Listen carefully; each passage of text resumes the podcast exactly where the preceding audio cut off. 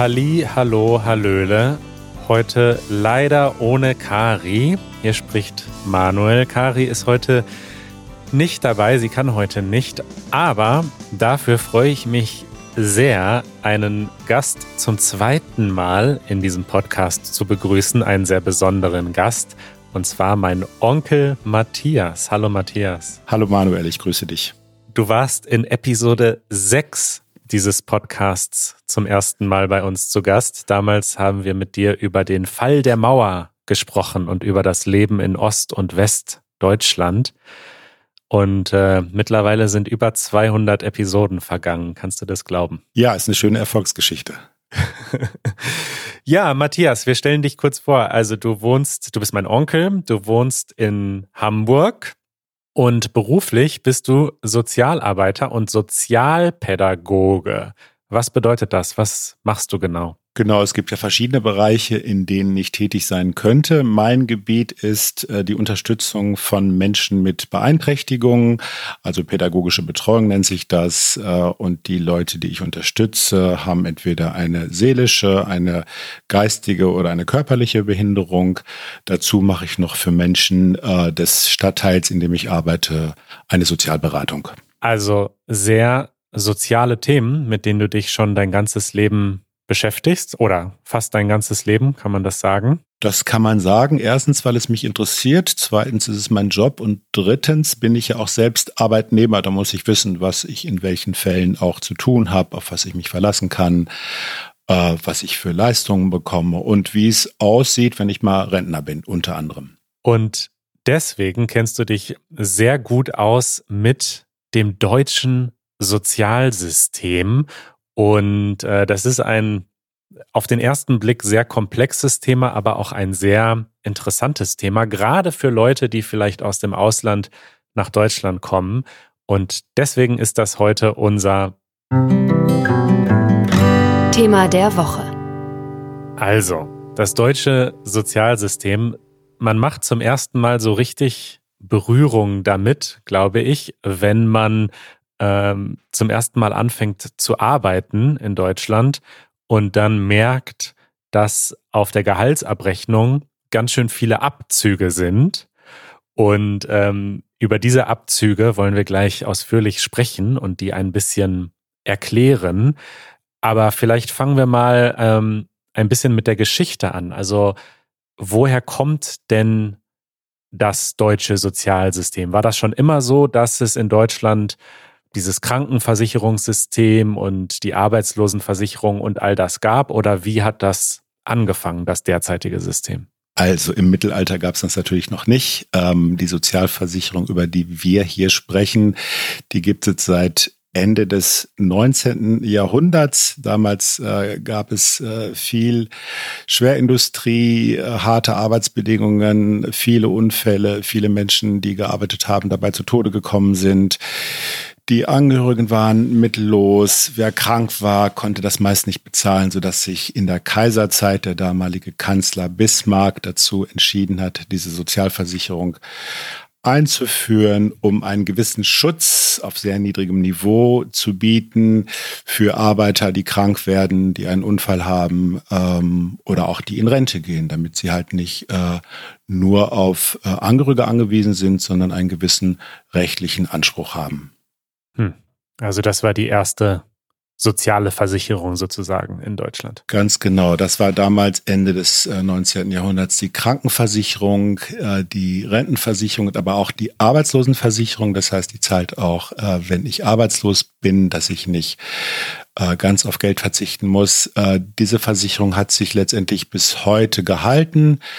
Äh, was noch vor circa 25 Jahren dazugekommen ist, das ist die Pflegeversicherung. Das sind praktisch die vier Säulen, ähm, die ähm, unser Sozialversicherungssystem ausmacht. Die Kosten dafür werden geteilt vom Arbeitgeber und Arbeitnehmer. Und da gibt's dazu noch eine fünfte Versicherung. Äh, das ist die Unfallversicherung. Die wird nur vom Arbeitgeber finanziert. Okay, und um uns diese ganzen Säulen oder Versicherungen jetzt mal plastisch anzuschauen und die besser zu verstehen, äh, machen wir das mal anhand eines Beispiels. Und ich weiß das selbst noch, wie das bei mir war, als ich zum ersten Mal gearbeitet habe. Und ich glaube, dass wenn Leute nach Deutschland kommen und hier eine Ausbildung oder einen Job anfangen, geht es ihnen auch so, dass man in seinen Arbeitsvertrag schaut und denkt, oh, ich habe ja ein tolles Gehalt, ich verdiene ja plötzlich ähm, viel mehr Geld, als ich gedacht hätte. Und dann bleibt von diesem Bruttolohn, der im Vertrag steht, am Ende aber nur ein kleinerer Nettolohn äh, auf dem Konto übrig. Also man bekommt viel weniger überwiesen, als im Vertrag steht. Und ähm, unsere fiktive Person, die wir uns überlegt haben, die wir heute mal als Beispiel nehmen, äh, ist 25 Jahre alt, lebt in Berlin als Single und kinderlos und ähm, hat gerade eine Ausbildung als Gesundheits- und Krankenpfleger abgeschlossen und hat jetzt ihren ersten Job in einem Krankenhaus und verdient 2500 Euro brutto. Ist das äh, ein realistisches Szenario? Das kann man äh, als realistisch ansehen. Äh, natürlich steigen die Bezüge, je älter man wird. Und dann gibt es ja auch noch Tarifverhandlungen, die in der Regel auch dafür sorgen, dass sich das Bruttogehalt steigert. Okay, und es gibt äh, so Websites, so Rechner im Internet. Ich bin hier auf brutto-netto-rechner.info. Da kann man das also alles mal eingeben, diese ganzen Rahmendaten.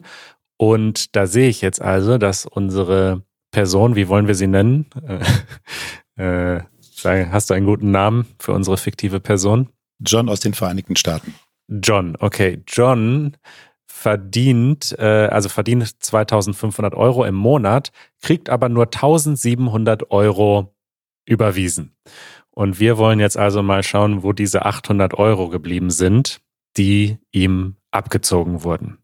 Womit wollen wir anfangen? Wir fangen einfach mal abseits der Sozialversicherung an und zwar äh, bei der Lohnsteuer. Okay, die Lohnsteuer, was ist das? Genau, das ist ähm, die Steuer, die dem Fiskus, also dem Staat, am meisten Geld einbringt. Und die zahlt praktisch jeder Arbeitnehmer ab einem gewissen Einkommen, also wer relativ wenig verdient, zum Beispiel pro Jahr unter 8.700 Euro ähm, bleibt brutto, der muss keine Lohnsteuer zahlen. Ab da geht es los mit 14 Prozent und der Spitzensteuersatz liegt bei äh, zurzeit 43 Prozent. Ähm, also das, ähm, der Steuersatz steigt mit dem Einkommen und er ist auch abhängig vom Familienstand. Okay.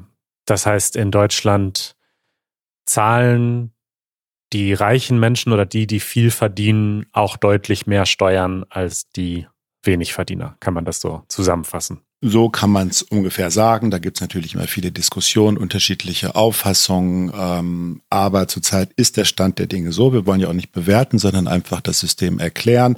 Das heißt, der Steuersatz Lohnsteuer beträgt äh, mindestens 14, wenn man ein gewisses Einkommen hat und ist höchstens oder liegt höchstens bei 43 Prozent.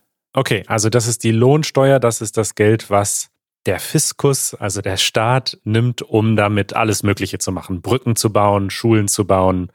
Der ist nicht zweckgebunden. Genau, der kann da auch Panzer mit äh, kaufen äh, für die Armee, der baut damit Kindergärten, der baut damit Wasserwege, Flughäfen, alles, all, alles das, was äh, der Staat und die Bürger an Infrastruktur brauchen. Der zahlt davon auch seine Beamten und unter anderem. Okay.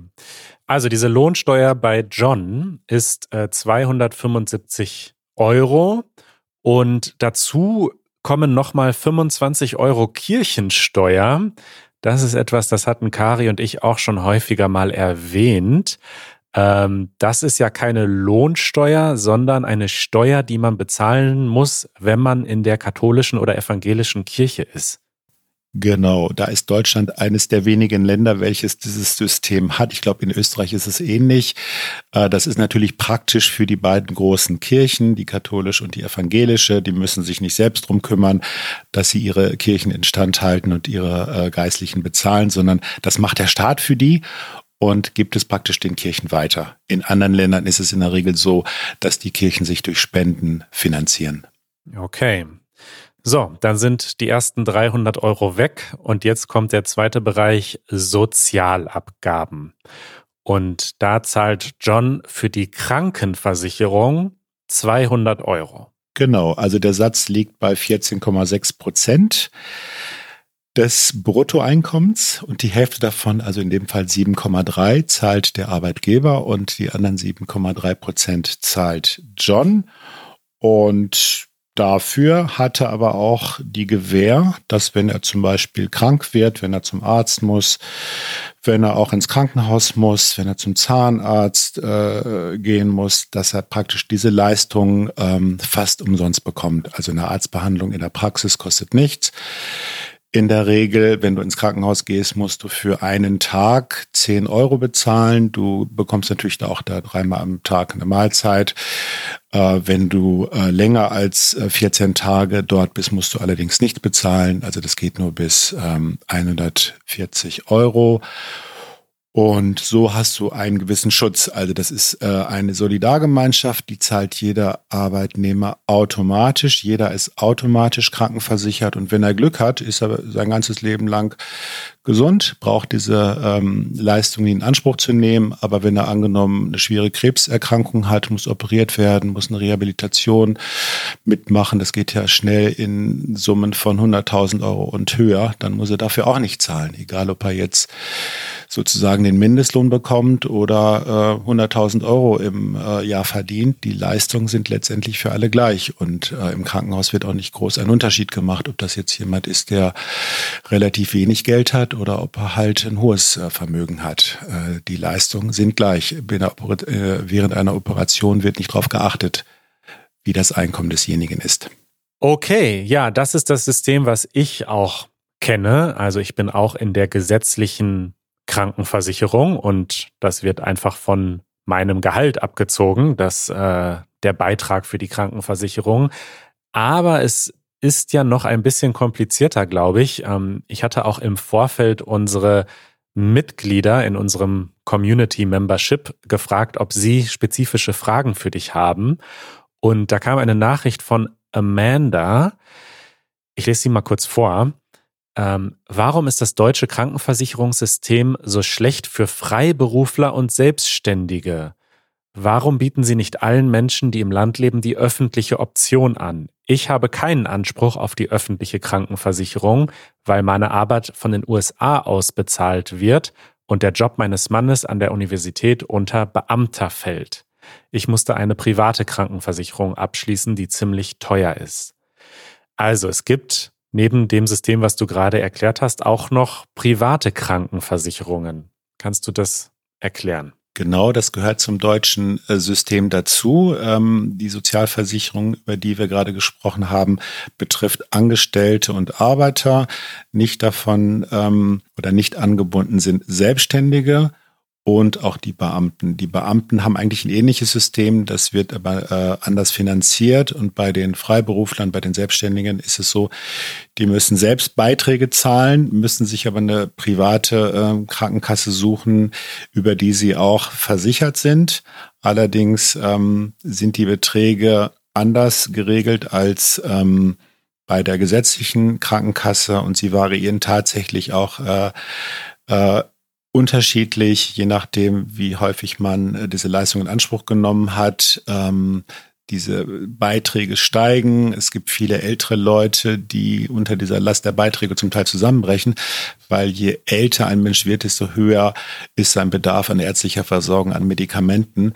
Und deswegen ist dieses System auch äh, ziemlich umstritten. Es gibt äh, seit Jahren Diskussionen darüber, äh, das abzuschaffen und auch Freiberufler und auch Beamte in die gesetzliche äh, Krankenversicherung überzuleiten, dass praktisch alle die gleichen Rechte haben und dass es nicht mehr diese Unterschiede gibt. Also es kann gut sein, dass sich das in den nächsten Jahren ändert, je nachdem, ähm, welche Regierung ähm, an der Macht ist. Hm. Okay, also ich fasse zusammen für Arbeitnehmer, Menschen, die einfach einen Job haben mit einem festen Vertrag bei einer Firma und darüber ihr Gehalt bekommen, für die ist das relativ simpel. Die bezahlen einfach 7,3 Prozent ihres Gehaltes und der Arbeitgeber zahlt auch nochmal 7,3 Prozent und damit sind sie dann einfach versichert und müssen fast nichts ansonsten bezahlen, wenn sie zum Arzt gehen oder ins Krankenhaus.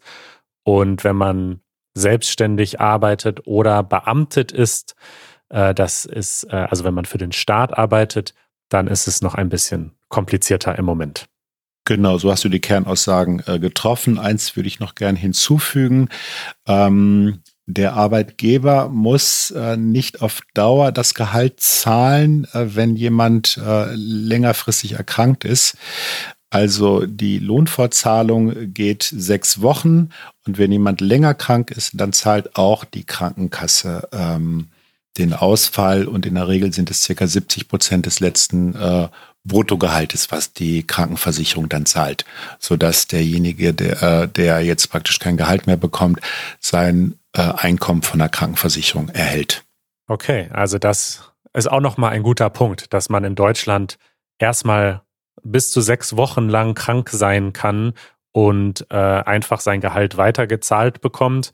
Und wenn man dann noch länger krank ist, dann bekommt man immerhin einen Großteil des Gehalts weitergezahlt, nur dann halt von der Versicherung und nicht vom Arbeitgeber. Ganz genau.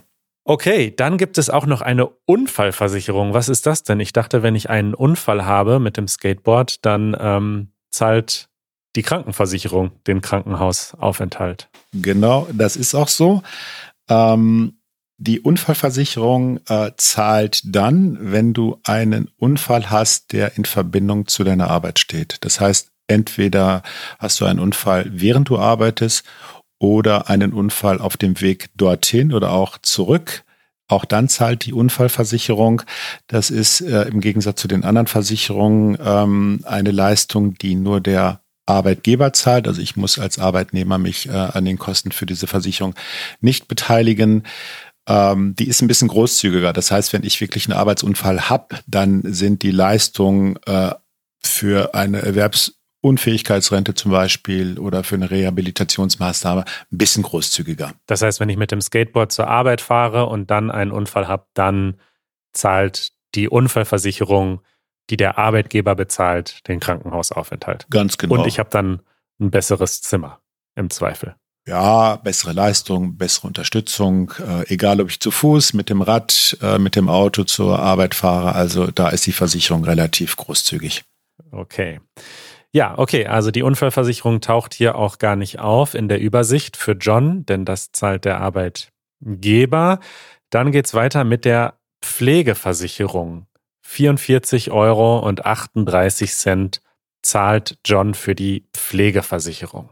Worum geht's da? Diese äh, Pflegeversicherung ist die jüngste der ähm, Sozialversicherungen. Ähm, die ist äh, 1995 ins Leben gerufen worden. Grundlage waren einfach äh, die Berechnungen, äh, die Veränderung in der Gesellschaft, der de demografische Wandel. Es gibt halt immer mehr ältere Menschen, die Lebenserwartung steigt. Und je älter ein Mensch wird, desto höher ist auch die ähm, Wahrscheinlichkeit, dass er irgendwann auch mal vielleicht ein bisschen Pflege benötigt. Und Pflege ist teuer. Und deswegen hat man einfach diese äh, Versicherung gegründet. Äh, unter anderem auch äh, aus dem Grunde, damit Leute, die Pflegeleistungen benötigen, nicht ihr gesamtes Einkommen dafür aufbringen müssen. Angenommen, sie haben äh, 1500 Euro Rente, dann wäre es ja schade, wenn sie komplett diese gesamte Summe für die Pflege aufbringen müssten. Deswegen hat man diese Versicherung äh, gegründet. Und die ist unter anderem zuständig, ähm, wenn jemand äh, vielleicht bei der Grundpflege morgens ein bisschen Unterstützung benötigt, dann kann er in seinem eigenen Haus bleiben, in seiner Wohnung bleiben und jemand von einer Sozialstation kommt vorbei und unterstützt ein bisschen, ähm, unterstützt auch vielleicht äh, dabei, Medikamente zu stellen, kann auch ein bisschen was im Haushalt machen. Geht einfach darum, dass jemand in seinem gewohnten Umfeld bleiben kann, aber eine Unterstützung äh, benötigt und die wird dann unter anderem von der ähm, ähm, Pflegeversicherung bezahlt. Ähm, es gibt auch stationäre Einrichtungen, äh, Pflegeheime ähm, für Menschen, die ähm, einfach im eigenen Haus nicht mehr gut zurechtkommen, die einfach mehr Unterstützung benötigen. Die sind halt dann in diesen äh, Pflegeheimen und da sind natürlich die Kosten viel höher und da würde auch die Pflegeversicherung dementsprechend mehr zahlen. Äh, was die Pflegeversicherung auch macht, die versucht natürlich, die Menschen so lange wie möglich zu Hause zu bleiben. Erstens ist es günstiger und zweitens ist es auch humaner. Wer möchte von uns im Alter noch irgendwo hinziehen, umziehen, das, äh, die eigene Wohnung verlassen? Kann sich so recht keiner vorstellen.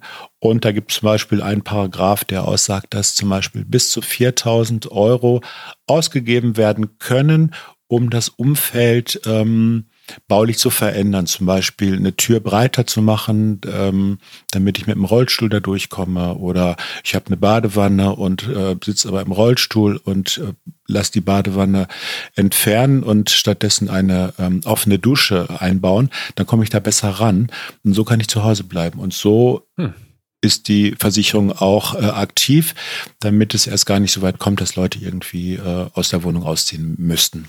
Hm. Wow, okay, das war mir gar nicht so bewusst. Also die Pflegeversicherung ist dafür da, wenn man irgendwann auf Pflege von anderen Menschen angewiesen ist und das passiert häufig im Alter, aber ja nicht nur, oder? Also könnte auch durch einen Unfall zum Beispiel passieren, dass man pflegebedürftig wird. Genau, also in der Regel sind es schon die älteren Leute ab 80, 85, aber es betrifft auch jüngere Leute, die einen Unfall haben und im Rollstuhl landen und auch die brauchen ein bisschen Hilfe. Und klar, äh, die kommen dann auch ähm, in den Bereich Pflegeversicherung. Gut, das war jetzt quasi der große Bereich Gesundheit, aber es geht weiter mit dem Bereich Arbeit, nennen wir ihn mal nämlich mit der Arbeitslosenversicherung. Dafür bezahlt John 30 Euro im Monat. Genau, der Beitrag ist relativ gering. Der beträgt zurzeit äh, 2,4 Prozent. Das heißt, 1,2 Prozent äh, zahlt äh, der Arbeitnehmer selbst und hat dadurch die Sicherheit, dass er angenommen, seine Firma macht pleite, er arbeitslos wird, er nicht gleich ohne Einkommen dasteht, sondern er kriegt, ähm, wenn er eine gewisse Zeit ähm, in die Arbeitslosenversicherung eingezahlt hat, ähm, zumindest ein Jahr Arbeitslosengeld. Und zwar sind das äh, 67 Prozent des letzten Nettogehaltes. Ähm, und Leute ohne Kinder im Haushalt kriegen ein bisschen weniger, die kriegen 60 Prozent. Okay. Das heißt, ähm, kann man einigermaßen mit äh, umgehen. Natürlich ist es wie bei allen Versicherungen auch erstmal ein Verlust. Man hat nicht das äh, gleiche äh, Einkommen wie vorher, aber man kann zumindest mit äh, zwei Dritteln des letzten Gehaltes rechnen und versucht natürlich relativ schnell wieder äh, einen anderen Job zu bekommen. Aber klar ist, äh, nicht immer gelingt es, innerhalb von zwei, drei Monaten einen neuen Job zu bekommen. Deswegen hat man auch ein Jahr Zeit. Also die Arbeitslosenversicherung unterstützt auch Sachen wie zum Beispiel einen Umzug. Wenn ich in äh, Berlin lebe, bin, äh, werde dort arbeitslos, kriege einen guten Job in München angeboten, dann ähm, zahlt zum Beispiel äh, die Arbeitslosenversicherung auch den Umzug dorthin. Hm. Weil die hat ja ein Interesse daran, dass ich schnell wieder einen äh, neuen Job bekomme und Beiträge zahle. Und deswegen freuen die sich, wenn ich in einer anderen Stadt einen Job bekomme, dann sind sie mich nämlich los. okay. Gut, also das ist ja ein relativ geringer Betrag. Ähm, wie hoch ist die Arbeitslosigkeit in Deutschland ungefähr? Die ist äh, relativ gering. Im europäischen Durchschnitt äh, ist es meist höher. Ich glaube, Deutschland liegt zurzeit natürlich durch die Pandemie bedingt ein bisschen höher. Ich glaube, sie ist so zurzeit bei 6,5 Prozent. Okay. Also es kommt immer drauf an, ähm, genau über bei, das kann ich mal zu allen äh, Versicherungen sagen, wie die äh, volkswirtschaftliche Lage sind, ist. Also wenn zum Beispiel sehr viele Leute ähm, beschäftigt sind und die Arbeitslosenquote gering ist, dann ähm, sinken die Beiträge zur Arbeitslosenversicherung, weil man sich einfach um weniger Leute kümmern muss. Mhm. Und je eher ist es wahrscheinlich auch, dass man dann ähm, ähm, eine höhere Rente bekommt. Wenn halt viele Leute arbeitslos sind, also angenommen, wir haben nicht 6,10 Prozent, äh, dann sind das halt viel mehr Leute, die keine Rentenversicherung, keine Arbeitslosenversicherung, keine Pflegeversicherung und keine Krankenversicherung zahlen. Deswegen werden die Sozialsysteme da mehr belastet. Das heißt, diese ähm, Versicherungen sind auch immer immer abhängig äh, von der äh, gesamten Lage, von der äh, Arbeitsbeschäftigung, von der Quote der Beschäftigung und deswegen ändern sich auch die ähm, Sätze. Also nicht jedes Jahr neu, aber schon so alle paar Jahre ähm, wird an dieser Schraube gedreht. Entweder wird es dann weniger, wie jetzt gerade bei der äh, Arbeitslosenversicherung, die war auch schon mal bei über vier Prozent. Aber zurzeit sind die Beträge, weil wir eine relativ gute Beschäftigung haben, äh, relativ niedrig. Okay, jetzt hast du schon die Rentenversicherung angesprochen und das ist die letzte, der letzte Abzug auf Johns Gehaltsabrechnung und mit 233 Euro äh, einer der größten. Genau, das ist die teuerste Versicherung und die wird auch eher teurer werden, weil wir einfach, ähm, wie vorhin schon erwähnt, äh, mehr alte Menschen haben, die Lebenserwartung steigt und die Rentenversicherung zahlt ja bis zu meinem Tod. Und äh, wenn ich angenommen vorher ähm, eine Behinderung habe oder kann nicht mehr so viel arbeiten, dann zahlt sie auch, dann zahlt sie eine Erwerbsminderungsrente. Angenommen, der Arzt sagt zu mir, ich kann nicht mehr 40 Stunden, sondern noch 30 Stunden arbeiten, dann zahlt die Rentenversicherung auch. Ähm, sie zahlt ähm, mir meine Altersrente. Zurzeit ähm, geht man mit ähm, ich glaube, 66 Jahren in Rente. Der Jahrgang 1964, wenn der in Rente geht, dann ähm, muss er ähm, 67 äh, Jahre sozusagen das 67. Lebensjahr erreicht haben. Also das ist äh, das Ziel. Äh, das haben wir noch nicht ganz erreicht, aber so ist es in Deutschland. Mit 67 geht man in Rente und hat dann halt ein Niveau von, so ist es zumindest vorgesehen, ungefähr 50 Prozent vom durchschnittlichen Einkommen eines äh, Arbeitnehmers in Deutschland zurzeit.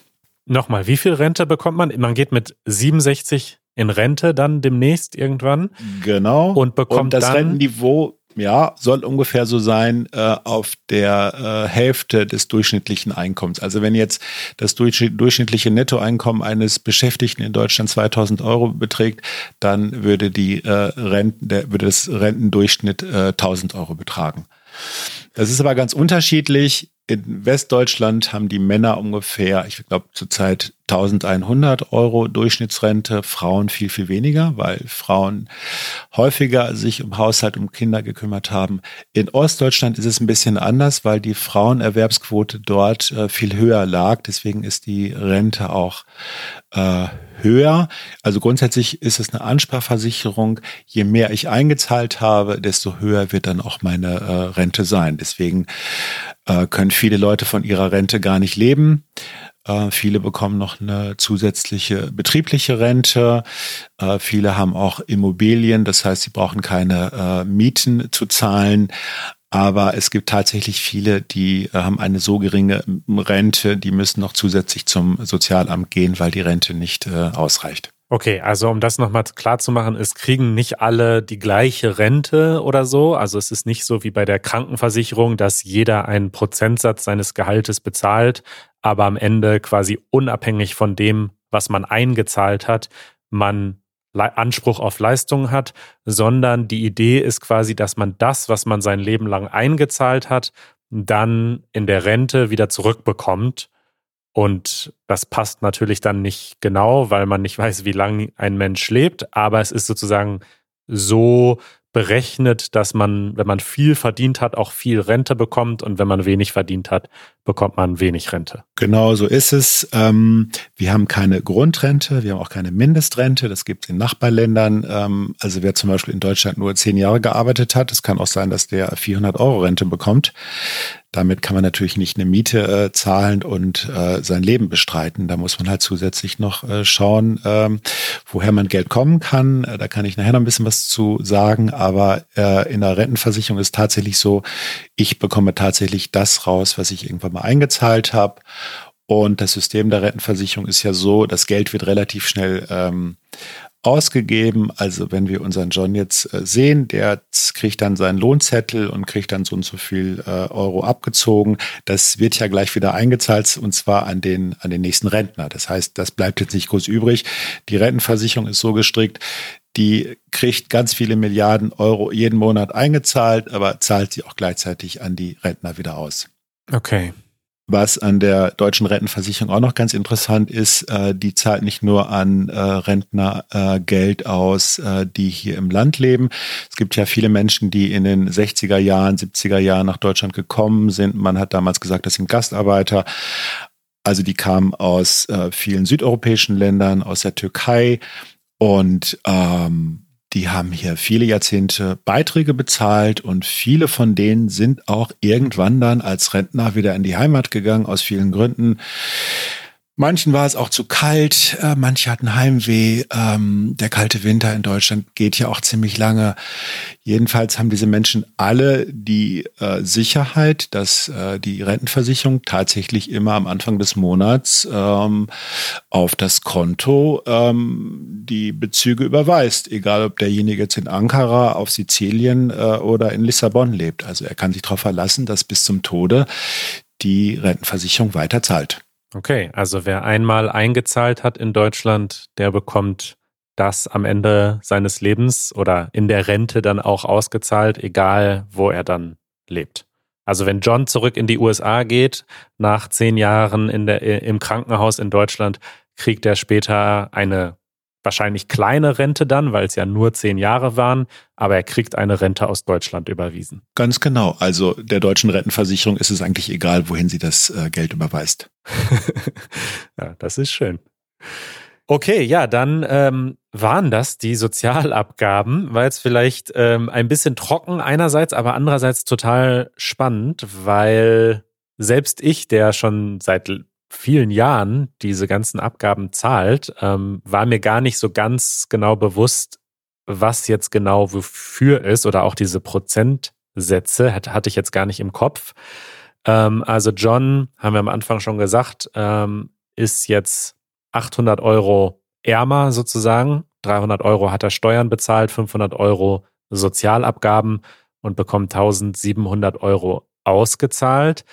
Ähm, jetzt hast du aber gerade schon gesagt, es gibt Fälle, wo Leute vielleicht nicht genug eingezahlt haben oder vielleicht gibt es ja auch Fälle von Menschen, die ihr Leben lang nicht einzahlen können. Äh, wie ist es denn dann da? Genau, äh, für diese Fälle ist natürlich auch vorgesorgt. Wir sind ein Sozialstaat. Ähm, dieser, dieses Prinzip hat Verfassungsrang und soll allen Menschen ein würdiges Leben ermöglichen. Und es gibt natürlich Menschen mit Behinderung oder Menschen, die einfach sehr wenig arbeiten konnten, die aber eine gewisse Mindestsicherung bekommen. Und zwar ist das ähm, die Sozialhilfe, die ähm, sorgt dafür, dass sie zumindest, so ist der aktuelle Satz, der wird jedes Jahr erhöht.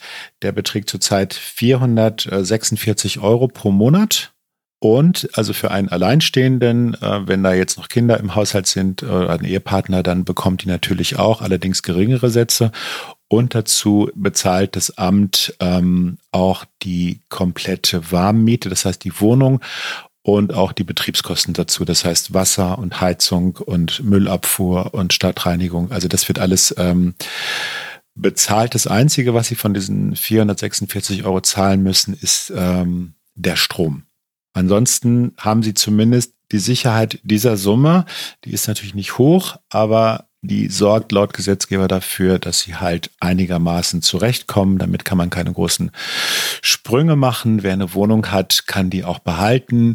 Allerdings ist da auch klar, also äh, für eine alleinstehende Person zahlt das Amt jetzt nicht 100 Quadratmeter. Dann ist auch klar, bis zu 50 Quadratmeter darf die Wohnung äh, groß sein und ähm, sie darf so und so viel kosten. Also in Berlin und in München darf so eine Wohnung mehr kosten, weil in diesen Ballungsgebieten die Mieten sehr hoch sind. Äh, in strukturschwachen Regionen, wo es einen hohen Leerstand an Wohnungen gibt, äh, da kann es auch sein, dass einfach äh, das Amt sagt, die Wohnung darf 250 Euro kosten. Und wenn wir das jetzt nochmal so einordnen, 446 ähm, Euro, wie viel ist das? Also wie, wie schätzt du das ein? Kann man da also dass das nicht viel ist, ist, glaube ich, klar. Äh, dass das in Deutschland nicht, nicht, dass man damit nicht im Luxus lebt, ist, glaube ich, ähm, klar. Aber kannst du das so ein bisschen einordnen, was man dann für ein Leben lebt, wenn man wirklich nur von diesem Geld lebt? Also ich äh, kann mir keinen Urlaub leisten. Ich kann vielleicht eine Radtour machen und mal in einer Jugendherberge übernachten. Ähm, ich habe Probleme, äh, mal essen zu gehen. Ich kann schlecht ins Kino gehen. Also es gibt schon äh, reduzierte Preise in Theatern und äh, in Museen. Aber äh, es ist wirklich so, dass es ähm, am untersten Rand ist. Also ich kann auch zur Tafel gehen und dort mir Lebensmittel holen.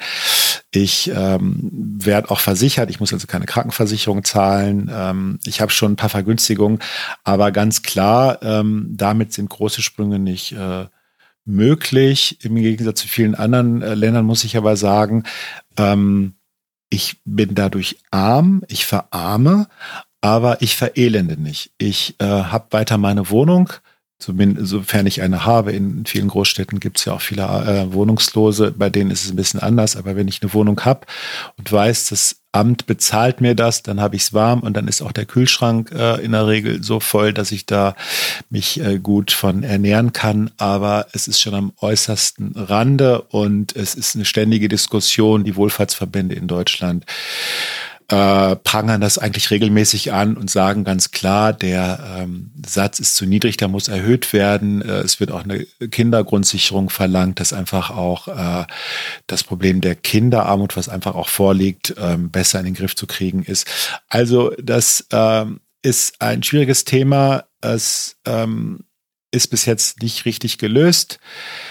Aber ähm, wir warten einfach mal ab, wie sich das in der Zukunft entwickelt. Auf alle Fälle haben wir dieses System, das halt ähm, Armut zulässt, aber nach Möglichkeit eine Verelendung verhindern soll. Verelendung sehe ich schon, weil ich in Hamburg bin, auch auf der Straße, wenn Menschen äh, eine Suchterkrankung haben oder wohnungslos sind und nicht in diesem System involviert sind, dann kann es natürlich Probleme äh, geben, wenn sie nicht in der Lage sind, ähm, jetzt zum Beispiel zum Amt zu gehen und einen Antrag auf äh, Arbeitslosengeld 1 äh, oder auf Sozialhilfe zu stellen. Das ist halt das ganze Problem, äh, dass wir äh, auch in der Sozialarbeit nicht alle Menschen, die es benötigen, äh, auch wirklich erreichen. Hm. Ja, ich glaube, das ist ähm, ein Problem auf jeden Fall in dem System, das zwar theoretisch für alle gesorgt ist, aber äh, die deutsche Bürokratie setzt voraus, dass man sich dann drum kümmert und Termine macht und Anträge stellt. Und da gibt es dann eben Leute, die einfach aus dem Raster fallen, weil das für sie gar nicht möglich ist. Ganz genau. Ich habe ja Klientinnen, mit denen ich das äh, mache. Ich gehe mit denen zu Behörden, wir füllen Anträge aus. Die sind im System drin. Das ist gut wenn man einmal drin ist, kann nicht mehr viel passieren, aber erstmal reinzukommen, vor allen Dingen, wenn man aus einem anderen Land kommt und vielleicht die deutsche Sprache nicht so beherrscht, äh, das ist schon relativ schwer. Es gibt viele deutsche Arbeitnehmer, die das nicht verstehen, die ihren Lohnzettel nicht äh, richtig nachvollziehen können. Äh, wie soll das erstmal denjenigen gehen, die äh, aus einem anderen Land kommen? Hm. Ja, Matthias, das war ein sehr schöner kurzer Überblick über das deutsche Sozialsystem. Haben wir noch irgendwas Wichtiges vergessen? Äh, wir haben eigentlich alle Grundzüge erörtert. Vielleicht noch eine grundsätzliche Sache. Ähm, ich finde das System trotz aller Mängel insofern gut, als dass es auf äh, Solidarität fußt. Wer gesund ist, kann sich freuen. Wer seine Arbeit hat, kann sich freuen. Und durch seine Beiträge ermöglicht er Leuten, die vielleicht nicht so viel Glück äh, haben, äh, ein einigermaßen auskömmliches Leben und eine gesundheitliche Versorgung. Das ist ein schönes Schlusswort. Ich danke dir sehr, Matthias, dass du dir die Zeit genommen hast und uns das alles so perfekt erklärt hast. Und ähm, ich würde mich sehr freuen, wenn wir dich bald wieder hier im Podcast begrüßen, denn du kennst dich zu sehr vielen Themen sehr gut aus. Das bewundere ich an dir und ähm, ja, hat Spaß gemacht. Mir hat es auch Spaß gemacht. Vielen Dank und Grüße nach Berlin. Tschüss. Bis bald. Grüße nach Hamburg. Ciao.